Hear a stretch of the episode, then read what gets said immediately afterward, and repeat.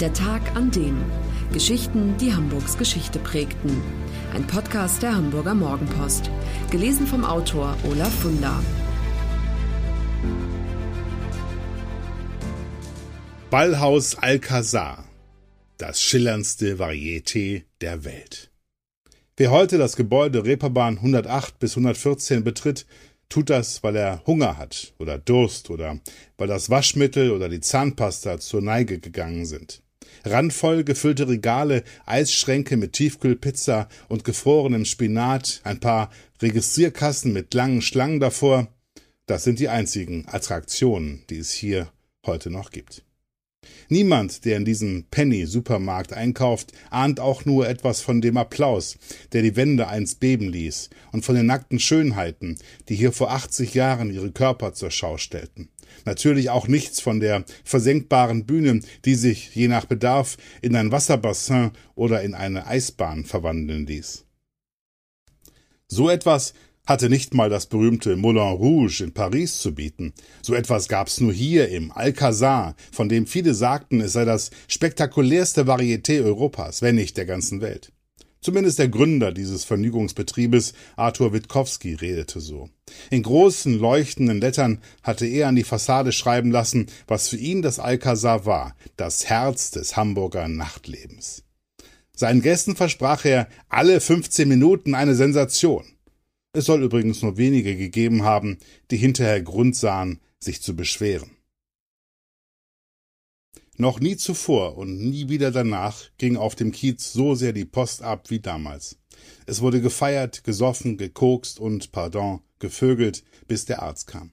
Vorbei mit der Prüderie der wilhelminischen Ära. Dankbar streiften sich die Menschen die Fesseln des untergegangenen Kaiserreichs ab.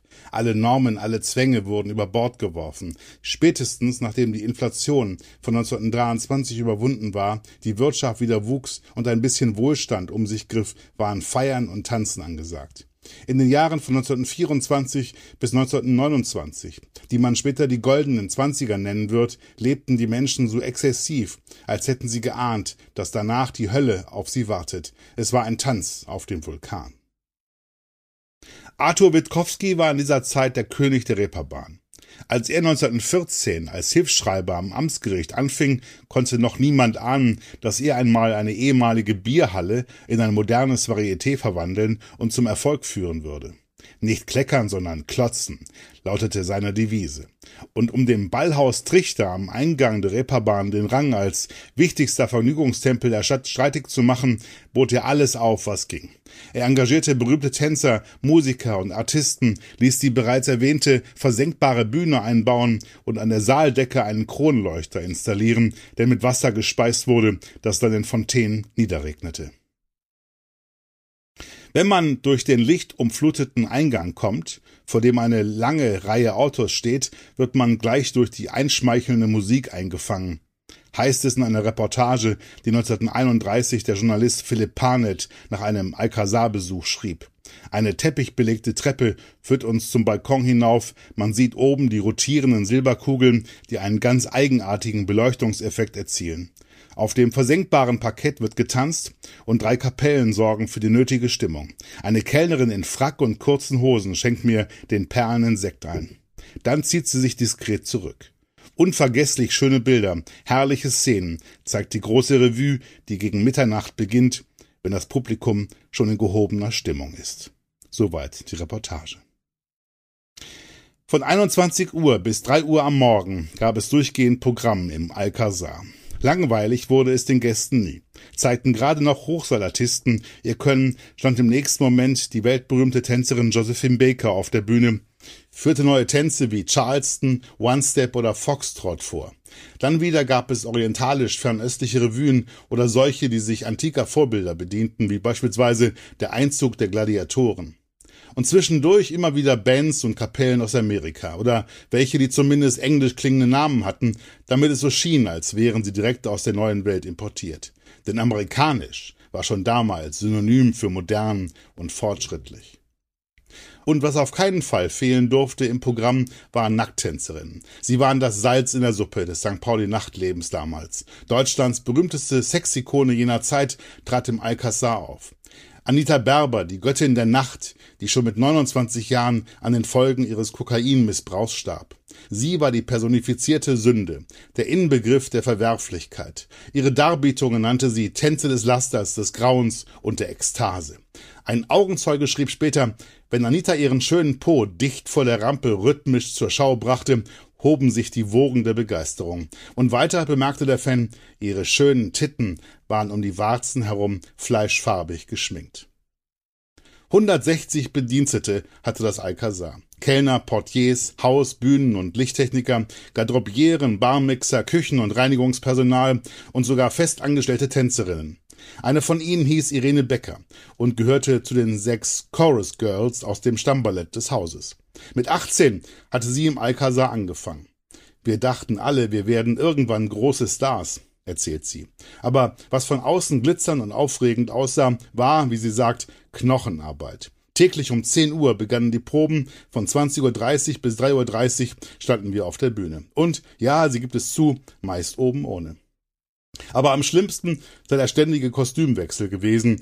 In der Garderobe haben wir manchmal ganz schön gehechelt, sagt sie. Dennoch erinnert sie sich gerne an diese Zeit. Oft forderten uns Prominente oder reiche Industrielle auf, an ihren Tischen ein Glas Champagner mitzutrinken. Das hat ihr gefallen, aber um keine Missverständnisse aufkommen zu lassen, fügt sie sogleich hinzu, wir waren keine Flittchen. Dafür gab es extra Animierdamen. Dabei handelte es sich um Edelprostituierte, die in den großen Vergnügungspalästen St. Paulis auf Kundenfang gingen. Das Alcazar hatte international einen blendenden Ruf, und für Arthur Witkowski schien es nur noch eine Richtung zu geben, nach oben.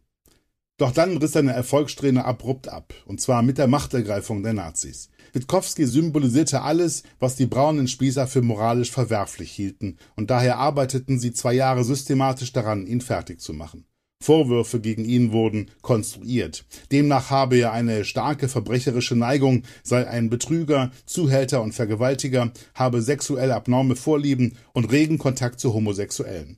Am Ende war Witkowski finanziell ruiniert. Das Alcazar wurde zwangsversteigert und ging an Georg Leopold, einen NSDAP-Parteigenossen, der das Haus unter dem Namen Allotria weiterführte, noch bis in die 50er Jahre. Danach zog ein Bierlokal ein, schließlich kam Penny. 80 Jahre sind vergangen und kaum noch Spuren sind zu finden von der großen alten Zeit. Zumindest nicht im Verkaufsraum, wo Pennys Regale stehen. Etwas anders sieht es im Keller aus, wo wenigstens hier und da Wanddekorationen erhalten sind, die aus Alcazar-Zeiten stammen könnten. Auf jeden Fall original ist das Dach. Sogar die alte Seilwinde ist noch da, mit der das Trapez für die Hochsalatisten und der Kronleuchter rauf und runter bewegt werden konnten. Welch ein Glück, dass Penny in den alten, mehr als zehn Meter hohen Zuschauerraum eine Zwischendecke aus Beton einziehen ließ. Wer heute auf dieser Decke spaziert, kann ringsherum noch die Emporen erahnen, wo festlich gekleidete Herren in dunklen Anzügen und Damen mit kurzen Kleidern und typischer Kurzhaarfrisur die Show verfolgten, dabei einen Schluck Champagner nahmen und einfach nur Spaß hatten. So war das damals in den goldenen zwanziger Jahren auf dem Kiez. Das war der Tag an dem Geschichten, die Hamburgs Geschichte prägten. Eine neue Folge lesen Sie jeden Sonnabend in Ihrer Mopo und hören wöchentlich einen neuen Podcast. Noch mehr Historisches aus Hamburg, wie zum Beispiel das Buch zu dieser Serie oder die Magazine Unser Hamburg, finden Sie auch online in unserem Mopo-Shop unter www.mopo-shop.de.